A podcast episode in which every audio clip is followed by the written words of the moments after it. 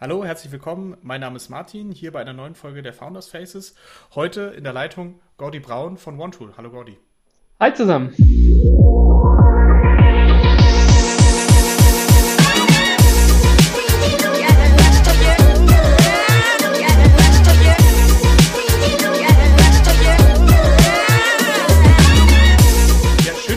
Geklappt hat. Äh, ich freue mich, wir beide sind gerade im total verregneten Berlin unterwegs, aber äh, jeweils an anderen Enden.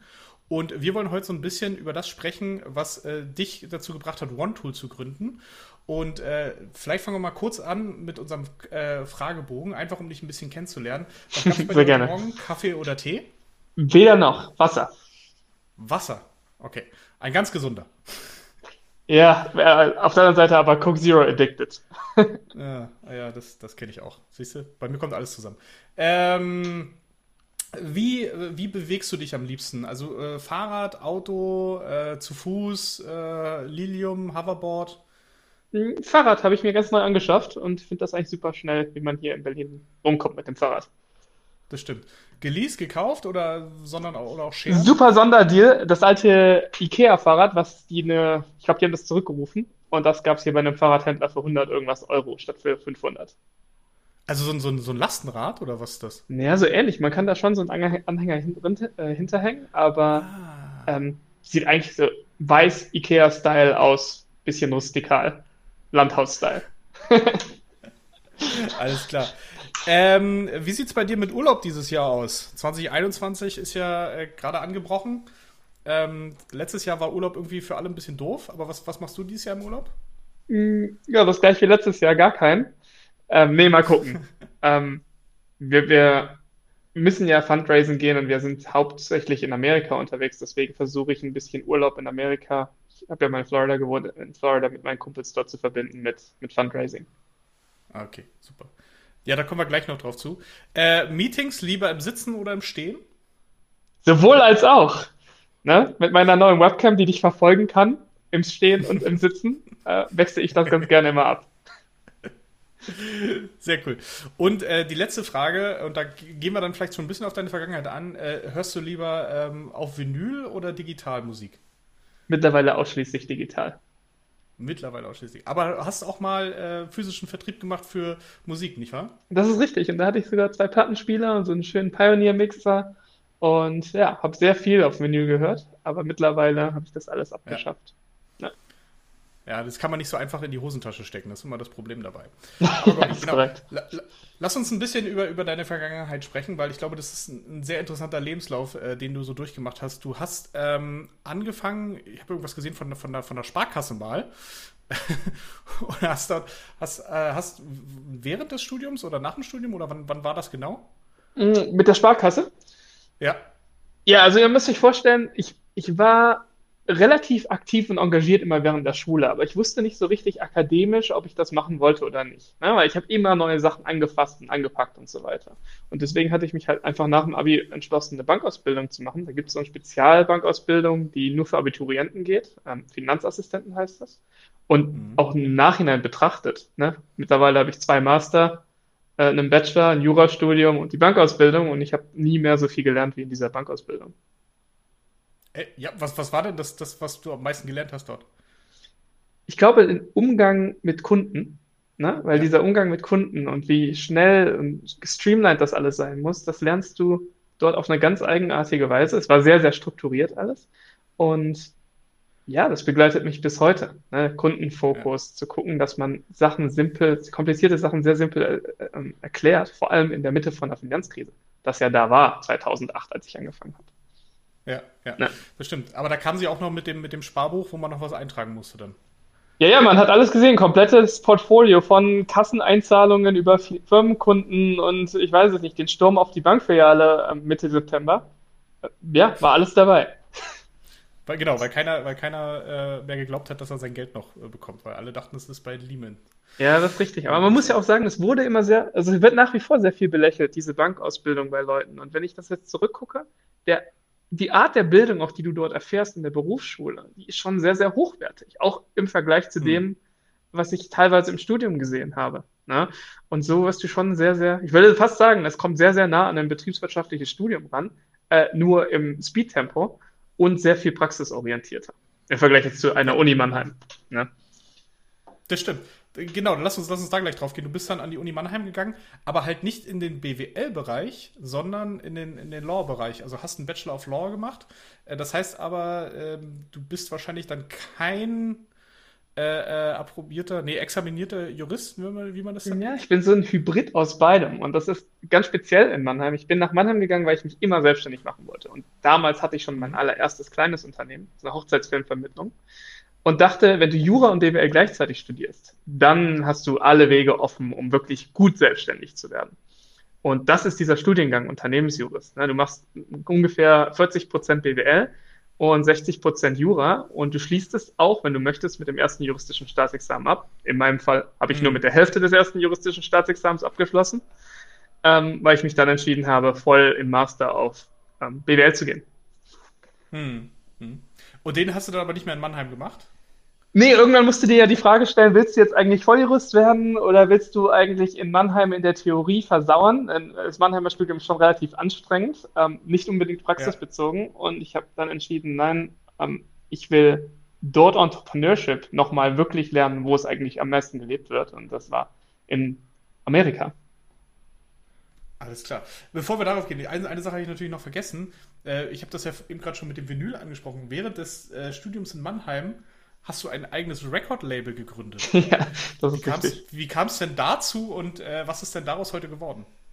Tatsächlich auf dem Papier, Klangpunkt Records hieß das, besteht das immer noch. Und tatsächlich damals hatte ich äh, DJs unter Vertrag, die jetzt heute zum Beispiel entweder weltweit auftreten, wie Emma in Edge, oder zum Beispiel im Berghain äh, Resident DJs sind. Dux mhm. J war einer meiner Künstler. Ähm, aber wie kam es dazu? Wir waren selber im Abi, war das, glaube ich, noch haben wir Musik produziert und da ist ein Song in die iTunes Top 100 gerutscht und da ist mir aufgefallen, dass wir 60 Prozent an die Plattenlabels abgeben. Ja, und es war eine coole Nach-Abi-Beschäftigung, aber ich dachte, ne, 60 Prozent will ich nicht abgeben, ich gründe einfach mein eigenes Label. Und wie die Ironie das dann wollte, während der Bankausbildung und dann während dem Studium, haben wir selber natürlich mit dem Produzieren aufgehört, ja, haben uns ein bisschen auseinandergelegt und ja, am Schluss hatte ich ein Label, wo ich andere Künstler veröffentlicht hatte, aber selber nie meine eigene Musik, die ich damals mit jemand anders kreiert hatte. Ja. Alles klar. Und, das, äh, und da laufen heute auch noch Tantieme rein. Ja, witzigerweise schon. Das wird ja immer wieder veröffentlicht auf solchen, ich weiß gar nicht, auf so ähm, Compilations von irgendwelchen Deep House Musiksachen. Und witzigerweise kommt da immer noch ein bisschen, kommt da immer noch ein bisschen Geld rein. Eine, eine, eine gute Nebenbeschäftigung. ja. ähm, aber du hast es schon erwähnt, es ging danach in die USA ähm, zum Studieren für, für einen äh, Master. Du hast gerade schon gesagt, es sind zwei Master sogar am Ende gewesen, einen in Florida und den anderen, äh, wenn ich richtig sehe. In Texas. In, in, in, in Texas. Ja.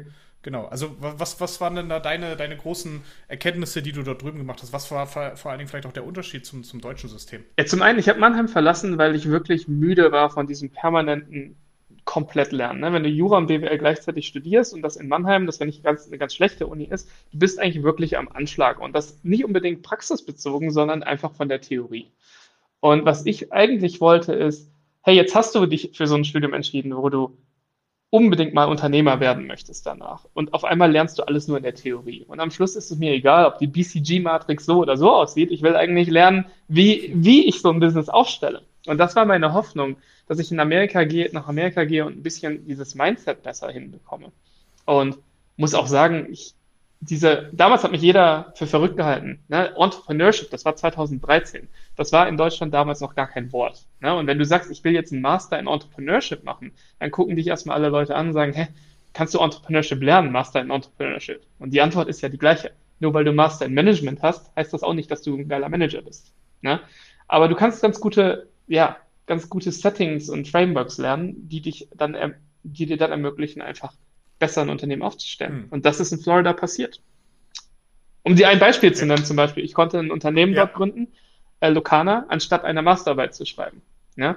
Und alles das, was ich für Locana in dieser Gründung gemacht habe, ist dann quasi in mein Portfolio einer großen äh, Masterarbeit eingeflossen, es war dann am Schluss, keine Ahnung, ein 500, 600 Seiten Dokument, wo halt sehr, sehr viele kleine Papers und kleine Sachen reingeflossen sind, die alle direkt mit Lokana hm. zu tun hatten. Ach so, naja, versucht das mal bei der Kultusministerkonferenz als Abschluss durchzubekommen, ne?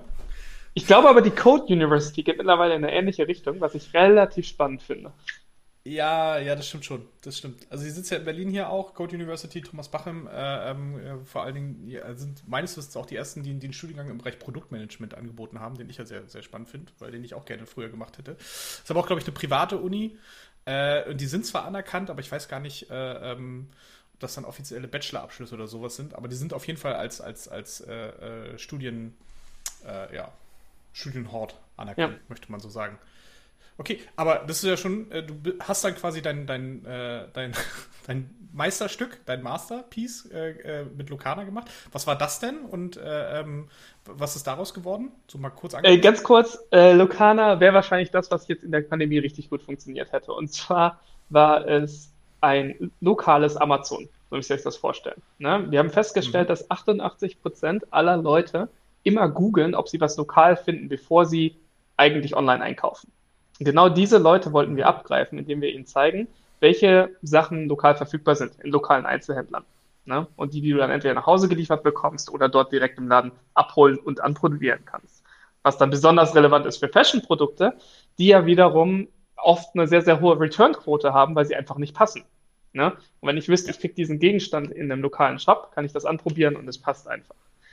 Und was ist damit, long story short, was ist damit passiert? Natürlich, es war nicht die richtige Zeit, am nicht richtigen Ort mit viel Master, aber wir haben am Schluss das veräußert an ein großes Retail-Unternehmen, was das dann als Click and Collect eingeführt hat, die Technologie dahinter.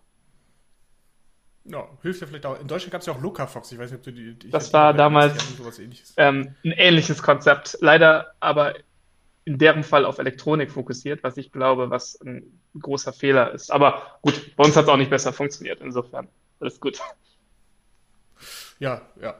Ähm, genau, dann ging es weiter. Äh, du, warst zu der Zeit in, in Austin, in Texas, ähm, weil da ja, glaube ich, auch dein zweiter Master stattfand an, an, der Universität und hast dann sogar auch äh, mal in, die, in den Venture-Bereich reingeschaut. Genau, also was äh, super war in Austin. In Austin habe ich mein MBA gemacht und ähm, die Baylor University ist eine der renommiertesten Universitäten, wenn es Richtung Entrepreneurship und Venture Capital geht. Und was ich richtig cool fand wegen dieser ganzen, während dieser ganzen Lokana-Zeit, ist zu sagen, ich will auch mal lernen, wie eigentlich VCs ticken. Und nicht nur wurden mir Custom Classes angeboten für Lokana in diesem MBA, sondern gleichzeitig konnte ich auch ähm, ja, als Associate quasi tätig werden bei einem Venture hm. Capital Fonds, G51, der relativ groß in Austin in Texas ist. Was jetzt heutzutage ja fast das neue Silicon Valley ist dort. Ja, das hört man gerade, das ist ja viel, also entweder ziehen sie nach, nach Denver äh, oder, oder nach Austin. ja, viel. also Austin boomt. Oder Miami. Ja. Und jeder will jetzt nach Miami, weil irgendwie alle gesagt haben, Wetter ist da auch gut. Ja. Und man ist irgendwie näher, näher, näher an den europäischen. Da war ich ja quasi richtig guter Vorreiter mit Florida und Texas. Genau. Genau, genau. Ein, einmal, einmal schon mal alles angetestet. Hat, hat super funktioniert. Kann ich empfehlen. Äh, dann ging's. Ja, dann ging es für dich aber zurück wieder nach Deutschland, ne? Also du warst dann bei äh, Mobility-Bereich ein bisschen unterwegs, Moja und, und Clever Shuttle. Was, was waren da so, wie bist du da rangekommen? Was waren deine Learnings in den Bereichen? Ja, zum einen, ich wollte Amerika nie verlassen. Ne? Also ich hatte nie im Gegensatz mhm. zu vielen Austauschschülern und so weiter, die du kommen und gehen siehst, äh, ich hatte nie das Gefühl, dass ich irgendwas vermisse oder dass ich mein Brot oder mein Essen oder sonst irgendwas vermisse. Das war mein Zuhause. Ne? Nun wurde aber jetzt mhm. da Ende 2016 Donald Trump gewählt. Und nicht nur hat es das relativ unvereinbar gemacht mit meinen Ansichten und so weiter, aber auf der anderen Seite war es auch einfach extrem schwierig, ein Visum zu behalten. Und das war dann der Schritt, der mich dann motiviert hat, zurück nach Deutschland zu gehen und diesem Venture Capital Arm ein bisschen treu zu bleiben und da, da ein bisschen mehr reinzugucken. Und so bin ich zu Moja, diesem Mobilitäts-Startup von Volkswagen gekommen, denn theoretisch sollte ich dort als Investment Scout eine Buy-and-Build-Strategy verfolgen und Moja zum Num Nummer drei, das war damals das Ziel, Nummer drei Mobilitätsanbieter der Welt machen. Ne? Ähm, Habe aber leider ziemlich schnell begriffen, dass es einen riesen Unterschied gibt zwischen der Startup-Kultur, die ich gewohnt bin, und selbst einer selbsternannten Startup-Kultur in einem Volkswagen-Startup. Äh, das sind alles mhm. super smarte Leute dort gewesen. Aber sobald Volkswagen einfach die Finger irgendwo im Spiel hat, kannst du davon ausgehen, dass es eben keine Startup-Kultur ist. Ja, und das hat mich ja. dann dazu verleitet, zu einem echten Startup wiederzugehen, das dann die Konkurrenz war, nämlich Clever Shuttle äh, um denen zu helfen beim Fundraising und das, das Produkt ein bisschen besser aufzubauen, mehr zu vermarkten. Und das haben wir dann auch gemacht und dort war ich dann bis zum Exit an die Deutsche Bahn. Ich wollte gerade sagen, da ging es ja an das neue Startup. Ja. die neue Startup-Welt in Deutsche Bahn.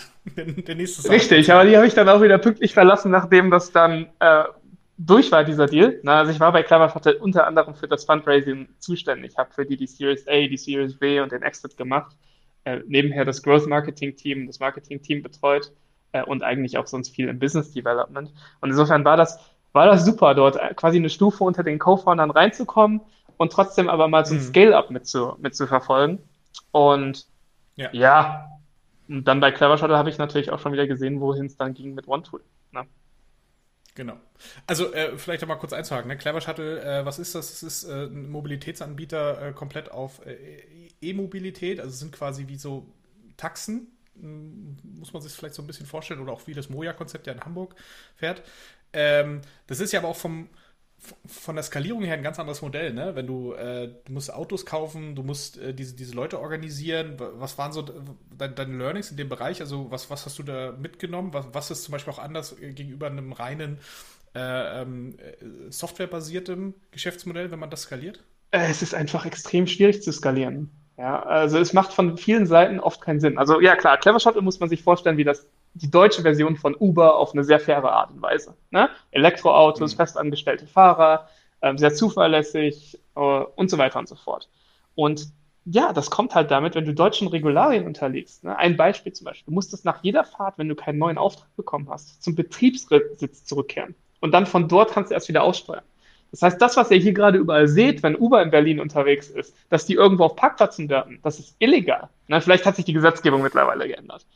Aber das, das hat mich einfach sehr viel gelernt. Wenn du so kapitalintensiv bist, dann ist es schon schwer, das zu einem großen Venture Case zu machen. Und deswegen wundert es mich auch umso mehr, dass es hier mittlerweile Startups gibt, aller äh, Gorillas in, und äh, Volt und so weiter, die eigentlich genau die gleichen Unit Economics haben, wo ich jetzt schon sagen kann, das kann gar nicht profitabel werden. Und trotzdem raisen die so viele Millionen.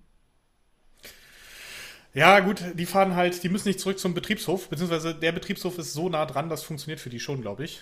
Äh, die machen dann irgendwie so, so drei, vier Fahrten pro Stunde und dann, dann läuft das. Äh, ja, so haben wir das, das auch immer gerechtfertigt. Ne? Wir haben auch immer gesagt, ja, ja, ab irgendeinem Zeitpunkt werden wir das schaffen, so und so viele Fahrten pro Stunde zu machen und dann trägt sich die ganze Sache. Äh, die Wahrheit ist, weder Gorillas noch Clever Shuttle hat sich wahrscheinlich oder wird sich äh, wirklich tragen. Wir sind gespannt. Ich bin, man sieht das ja gerade sehr äh, ähm, aufgeregt, wenn man da hört, dass irgendwie die, die, nächste Runde sollen so bei Gorillas irgendwie 250 Millionen sein. Da bin ich schon sehr. Das Gute ist, wenn du Asset Heavy bist, das Geld ist auch relativ schnell wieder weg. ja, genau, genau. Man, man kann sehen, ob es funktioniert oder nicht. Relativ fix. Ähm, genau. Und dann ging es weiter zu, zu OneTool. Das ist äh, Mitte 2019. Das heißt, wir sind etwa äh, neun Monate äh, vor dem großen Breakdown, also wo, wo, quasi alles mit Corona hoch herging. Äh, ihr, ihr, habt Mitte 2019 gegründet. Vielleicht kannst du mal kurz äh, bisschen, bisschen hinleiten, was war denn die Idee hinter OneTool? Äh, wieso war das der richtige Zeitpunkt, äh, um, um ein solches Unternehmen zu gründen? Mhm. Was mir bei Clevershuttle aufgefallen ist, ist, dass wir unglaublich viele, also ich jetzt SaaS-Tools oder Cloud-Tools gen genutzt haben, ne? also Slack, Asana, Office 365, keine Ahnung, mehrere hundert. Ja? Und ich mhm. als damals der Chef von einem Team mir ist immer wieder aufgefallen, entweder muss ich die Rechnungen suchen oder wenn ein Mitarbeiter weggegangen ist, dann ist mir aufgefallen, der hatte fünf Monate später noch Zugriff. Oder wenn ich jemanden onboarden musste, musste ich jedes Mal manuell reingehen und Lizenzen erstellen. Und was ich mit OneTool damals lösen wollte, ist, hey, das macht keinen Sinn. Es ist toll, so viele kleine Tools zu nutzen, aber bring die doch unter einem Schirm zusammen, wo du sie zentral managen kannst. Und genau das ist das, was jetzt äh, OneTool heute auch macht. Das ist quasi das Control Center für deine ganzen Stars die es dir quasi ermöglicht, mit einem Klick Mitarbeiter onzuboarden, offzuboarden, alle Tools in einem Overview zu sehen und eben komplett zu managen. Hm.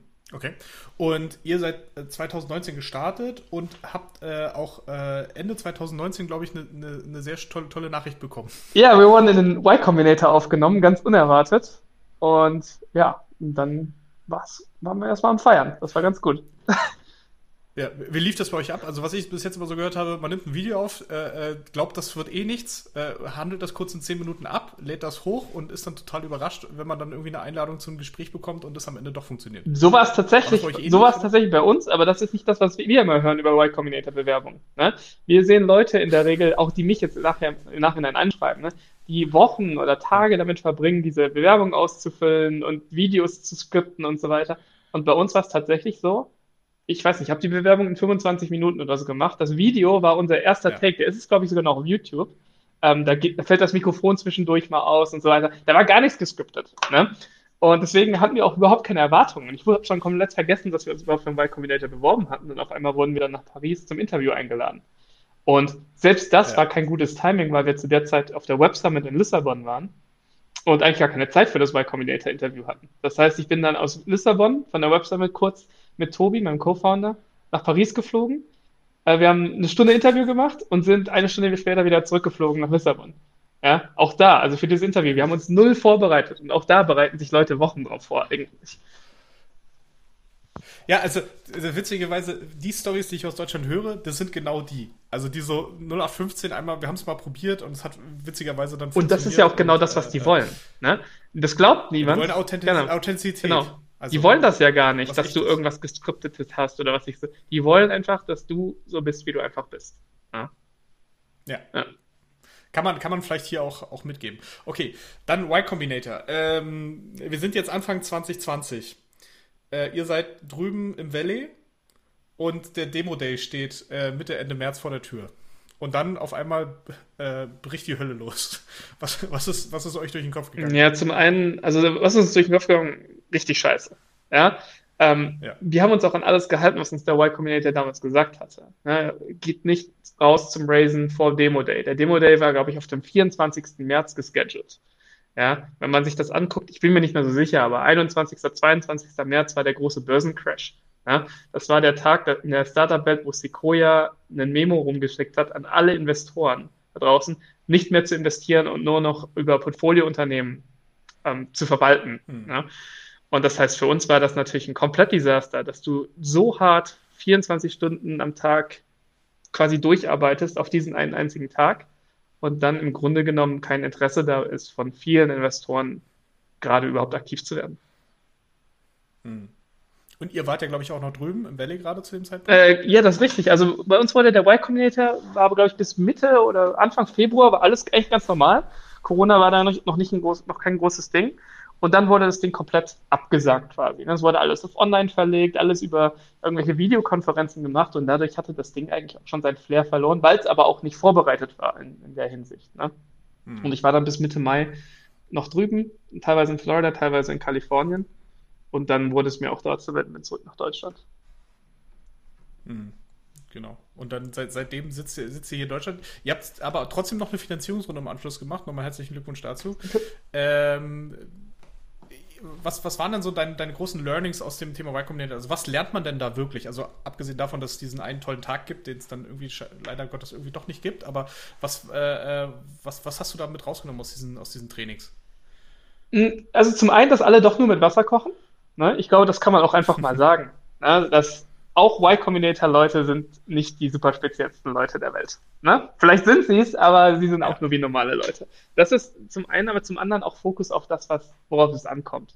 Ja, was ich hier in Berlin ganz oft sehe, ich habe ja mittlerweile sehr viele Founder-Freunde hier, ist, dass wenn du diese Founder fragst, was macht ihr denn eigentlich, sie es dir nicht in einem Satz erklären können.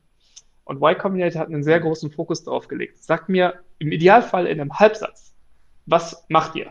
Und nutzt keine Hieroglyphen oder irgendwelche fancy Keywords oder irgendwelche Sachen, die gerade in sind, zu sagen, sondern sag mir so, dass deine Oma versteht, was du machst in einem Satz. Und wenn du das drauf hast, dann kannst du weitermachen mit deinem Business. Und ich fand das war eigentlich eine, eine gute ja, Symbolik für alles das, was sie dir eigentlich versuchen beizubringen. Ne? Fokussiere dich auf das, was wichtig ist. Ne? Overspende nicht Geld auf Sachen, wenn du noch nicht weißt, dass du kein Product Market Fit bist. Marketing hilft dir nicht, wenn du vorher keine Kunden hast, die das natürlicherweise wollen, was du möchtest und so weiter. Und ehrlich gesagt, auch für uns One, bei OneTool war das eine große, große Herausforderung, weil auch wir haben natürlich sehr, sehr, sehr, sehr, sehr viele Sachen richtig falsch gemacht. Hm. Und jetzt, jetzt natürlich nicht. Äh, und natürlich jeden Tag nach wie vor. Und es ist immer ganz ironisch, wenn man sich dann wieder vorhält und zurückguckt und denkt, ah, was hätten sie uns beim Y Combinator gesagt? Ähm, teilweise natürlich nicht alles ist richtig, aber wir machen natürlich als Founder jeden Tag krasse Fehler. Okay. Ja, aber wir lernen ja alle. Das macht ja Spaß. Äh, Das macht ja auch so ein bisschen die, den, den Reiz aus an, an dieser Arbeit.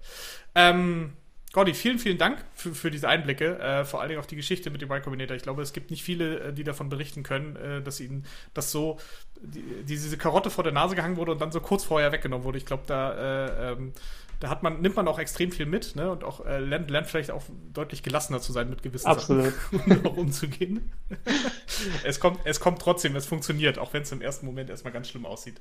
Und äh, ich wünsche dir weiterhin viel Erfolg für One Tool und vielen Dank, vielen Dank, Martin.